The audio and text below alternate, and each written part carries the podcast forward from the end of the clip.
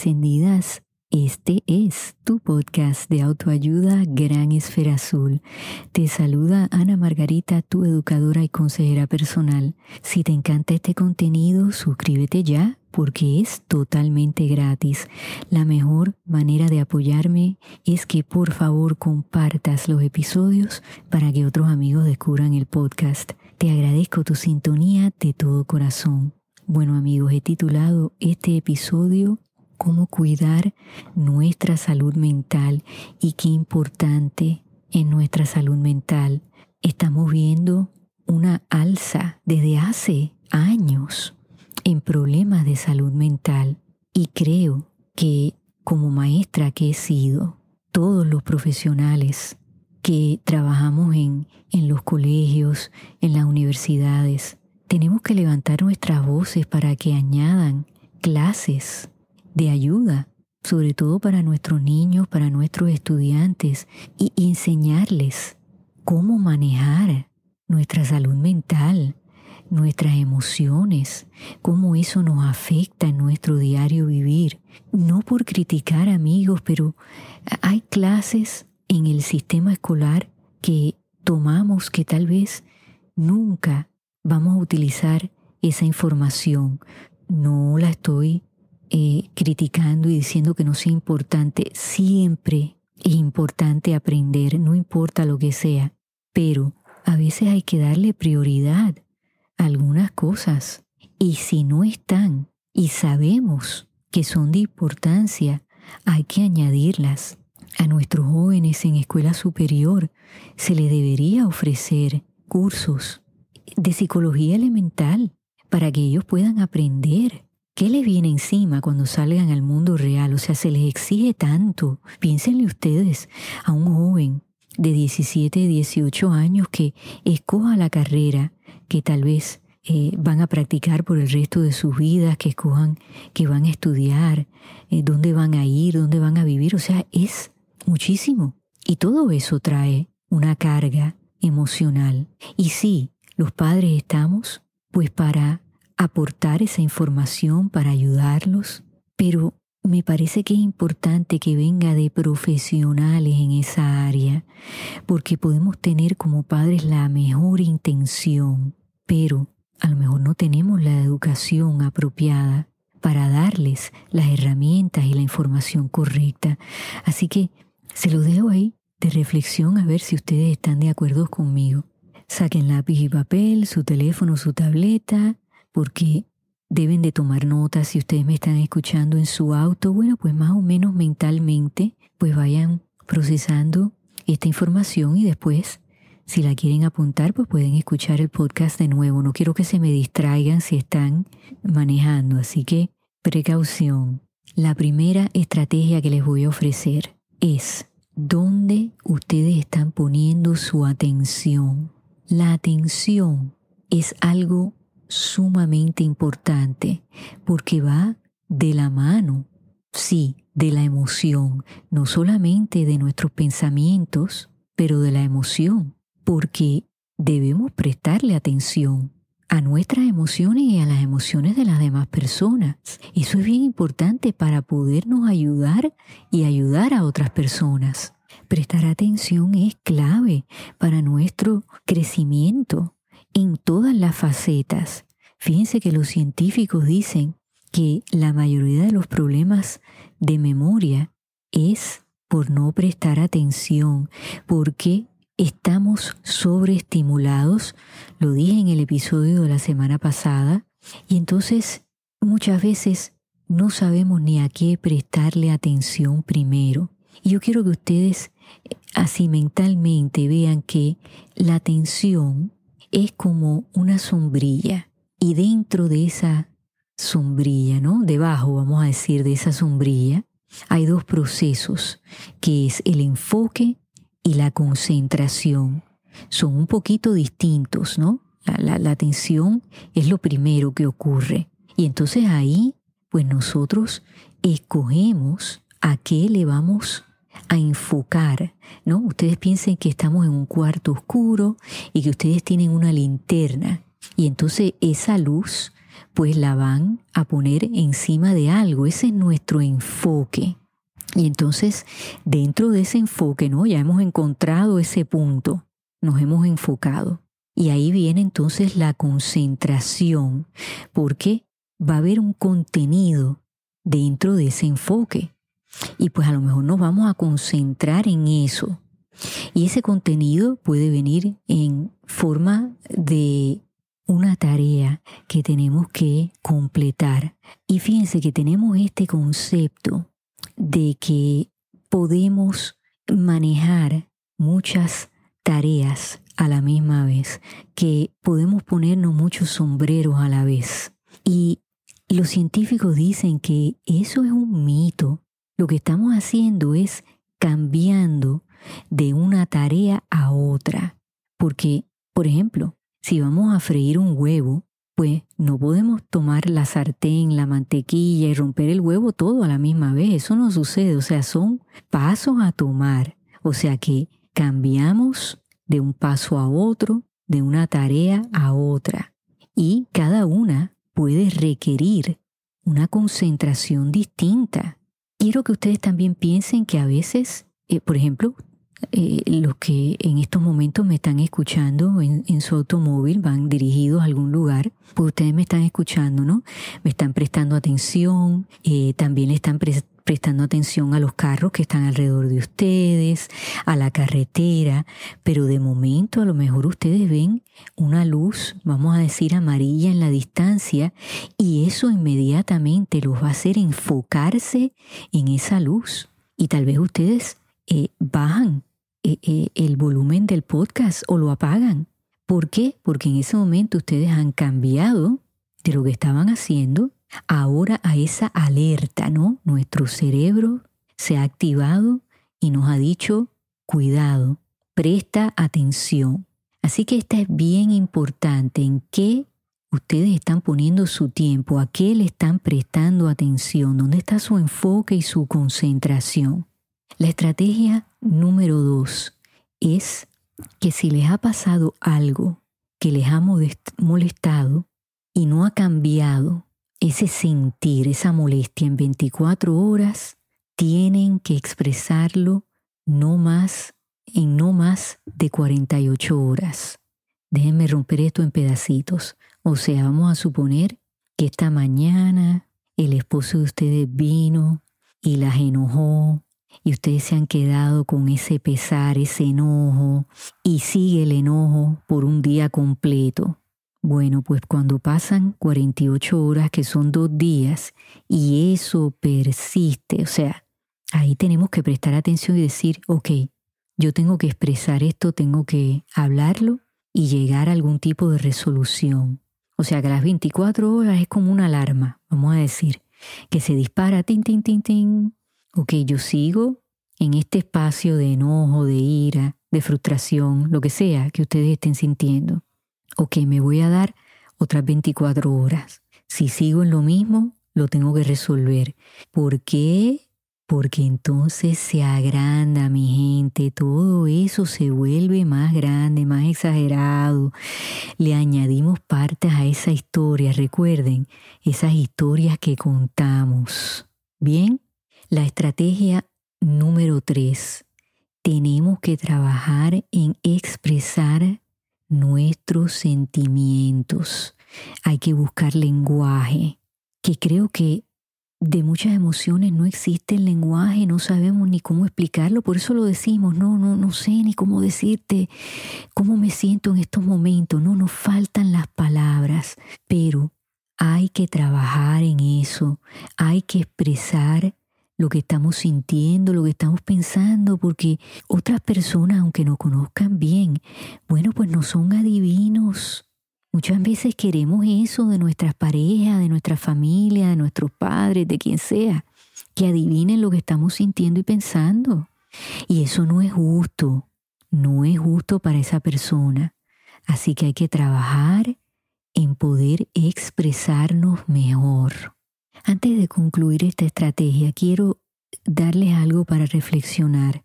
Muchas veces cuando expresamos nuestros sentimientos, pedimos perdón. Ustedes se han fijado que decimos, perdóname, pero es que estoy bien enojada, perdóname, es que me siento triste. O sea, no pidan perdón por expresar un sentimiento. El perdón se pide si ha habido una acción que acompaña a ese sentimiento. O sea, si hemos explotado en ira y hemos insultado a alguien, pues sí, hay que pedir perdón, claro que sí. Pero por expresar lo que sentimos, vamos a trabajar en eso de no pedir perdón.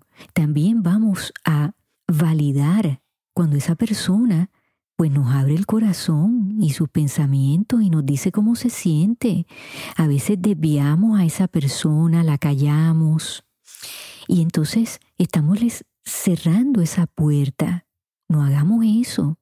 O sea, validemos a esa persona y también validémonos a nosotros mismos y dejamos, le dejamos saber a esa persona, no, no me digas eso porque me siento de esa manera. Lo que tú estás diciendo no cambia lo que yo estoy sintiendo y pensando. Bien. Número cuatro, pide ayuda cuando el peso es más de lo que tú puedes cargar me han preguntado eh, después de, varios episodios que, he hecho hablando de salud mental, de que cómo podemos reconocer cuando necesitamos ayuda. Bueno, pues yo creo que esa es una clave eh, eh, que es esencial, o sea, ese peso, cuando algo interfiere con el funcionamiento del día a día, cuando hay una depresión que, es persistente, cuando hay sentimientos de tristeza persistentes, cuando hay ira persistente, o sea, y, y, nos interrumpe nuestra vida, nos afecta cómo nos relacionamos con otras personas. Bien, si, si se están afectando eh, nuestra salud física porque estamos sobrecomiendo no estamos alimentándonos. O sea, todos los extremos, mi gente, son banderas rojas. Y lo mismo no solo en nosotros, que lo observemos en otras personas, que, que, que veamos, caramba, yo creo que esa persona está al borde de un precipicio. Y, y muchas veces hay cosas obvias, pero otras veces no, porque las personas tendemos a ser muy buenos actores y actrices y, tapamos las cosas, pero quienes nos conocen bien sí pueden ver, ¿no? Eh, pedacitos de problemas y si los vamos uniendo y entonces pues logramos poner no ese rompecabezas junto, hay que ir donde esa persona y decirle, mira, yo he observado esto y yo creo que necesitas ayuda. Así que el pedir ayuda, lo he dicho mil veces, no es nada malo. Al contrario, se necesita mucha fortaleza para reconocer que necesitamos ayuda y hay muchas personas buenas que nos van a dar la mano. No pierdan esa fe. Bien, y aquí estoy yo siempre. La próxima estrategia, la número 5, es el cuidarnos a nosotros como si nosotros fuéramos responsables de nosotros mismos. Eso suena redundante, ¿no? Pero vamos a romperlo en pedacitos. Ustedes ahora, esto es como un ejercicio así rapidito, si ustedes se pararan dentro de su baño, de su cuarto, donde quiera que tengan un espejo y se ven reflejados en el espejo. Bueno, vamos a suponer que ustedes se han partido en dos, ¿no? Y ustedes están mirando a esa persona. ¿Cómo ustedes van a cuidar a quien ustedes están viendo en ese espejo. Ustedes son responsables de esa persona. O sea, miren a ese espejo, mírense bien y digan, sí, yo soy responsable de ti y tengo que cuidarte, tengo que alimentarte bien, tengo que sacarte a pasear, tengo que eh, apoyarte a que hagas ejercicios, a que te eduques, tengo que quererte para que así otras personas te quieran de la forma correcta. Muchas veces se nos olvida eso, que nosotros somos responsables de nosotros mismos. Nosotros no le decimos a nuestros hijos, ah, pues, olvídate, se me olvidó darte comida, muérete de hambre. Pero en cambio, a veces pasa todo el día y nosotros no hemos comido. Así que hay que estar conscientes de eso, ¿eh? Que para que todo el mundo a nuestro alrededor estén bien, nosotros tenemos que estar bien. Y eso no es egoísmo, eso es cuidarnos. Y no solamente nos cuidamos, eh, por ejemplo, nosotras mujeres decimos, ay, hoy es un día para mí, de cuido para mí. Me voy a ir a hacer las uñas, me voy a, a recortar, a pintar el pelo, lo que sea. Todo eso está perfecto, un masaje. Perfecto. Los caballeros a lo mejor dicen, ay, hoy me voy a sentar a ver mi juego de, de, fútbol, voy a salir con mis amigos a un bar, me voy a tomar una cerveza. Todo eso está perfecto, sí, eso es cuidarnos, socializar. Sí, pero yo estoy hablando de de verdad, de verdad cuidarnos. Y eso es estar en paz con nosotros mismos, cuidar todo eso que está dentro de nosotros y que entonces se expresa externamente y que afecta a todo nuestro entorno. La estrategia número 6. No trates de escaparte de tu dolor porque si no vas a estar atrapado en él. Y eso es muy cierto, por eso la semana pasada, si no escucharon el episodio, hablé de anestesia emocional y lo hice en ese orden para que ustedes lo pudieran entender. No podemos anestesiar ese dolor porque se va a expresar de otras maneras, aunque ustedes no estén conscientes de eso. Por eso hay que analizar ese dolor, de dónde viene, cómo empezó, por qué persiste, qué respuestas necesito. Y y, créanme amigos que con la experiencia que tengo como educadora y consejera nos pasa todo, inclusive a mí estoy entrenada en estas cosas, a veces me tengo que sentar y decir, ok, Ana Margarita, ¿qué te pasa? ¿Por qué eh, continúas con este comportamiento? Y entonces, como siempre lo digo, hay que romper las cosas en pedacitos, hay que atravesar ese dolor, no se puede brincar al otro lado. Si tienen alguna pregunta, amigos, aquí estoy. La número 7, crear rutinas saludables. Este es bien importante para nuestra salud mental. Vamos a crear un ambiente que nos invite a descansar, a estar tranquilos. Miren, muchas veces yo recomiendo cuando una persona me dice, Dios mío, porque siento tanto estrés, porque mi casa no está en, no está en orden. Pues si tu casa no está en orden, tu mente tampoco, porque todo eso está dentro de tu cerebro.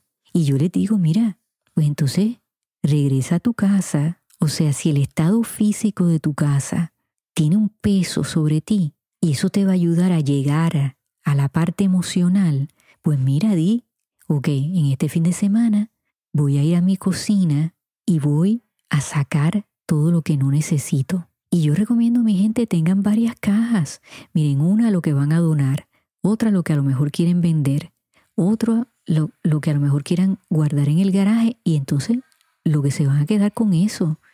Miren, las limpiezas, las organizaciones, eso ayuda muchísimo a limpiar, a aliviar, ¿no? Esas limpiezas de primavera, como les llamamos, pero en realidad las podemos hacer en cualquier momento del año. Mire, usted tiene ropa en su armario que ya no la usa o que tiene una connotación negativa. Pues mire, momento ya de deshacerse de eso. No guarden cosas que les traen, eh, les traigan a ustedes malos recuerdos, que los hagan sentir mal, que los atrasen. No, no, no, no. Hay que rodearnos de energías positivas, cosas que nos hagan sonreír, que nos recuerden de, de, momentos lindos, que nos inspiren a tomar esos nuevos pasos. Bien, así que a crear esas rutinas, esos ambientes que sean de crecimiento, que construyan, no que destruyan.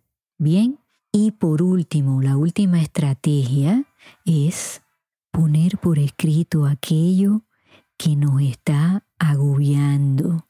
Y sí, amigos, yo soy fiel creyente de escribir las cosas. Eh, bueno, en mi caso yo se las dicto a mi teléfono, pero si en el caso de ustedes eso no funciona, bueno, pues lápiz y papel, el método que sea, pero créanme que a veces cuando lo tenemos delante de nosotros y lo repasamos, pues lo podemos evaluar mejor y, y, hasta podemos hacernos preguntas, ¿y por qué me siento de esta manera? ¿Qué me pasa? Que me afecta. Hice un episodio hablando de eso. Son dos cosas distintas, pero que van de la mano. Y muchas veces hacemos listas, ¿no? Para el supermercado, para cosas que queremos hacer, para nuestras metas. Bueno, pues yo les aconsejo que hagan lo mismo para nuestra salud mental. Bien, y, y verlo por, por pedazos. ¿Qué puedo mejorar? ¿Qué necesito cambiar? ¿Qué me gustaría hacer? ¿Qué me está impidiendo alcanzar una meta, sentirme mejor? Todo esto son preguntas muy válidas. Escríbanlas amigos, trátenlo una vez. A lo mejor no es para ustedes, pero si los ayuda, bueno, pues eso es un beneficio que no tiene precio. Así que amigos, les agradezco la atención prestada, espero que toda esta información los pueda ayudar y en donde quiera que ustedes se encuentren en esta gran esfera azul, enciendan esas esferas, regalen y reciban luz hasta que nos volvamos a escuchar.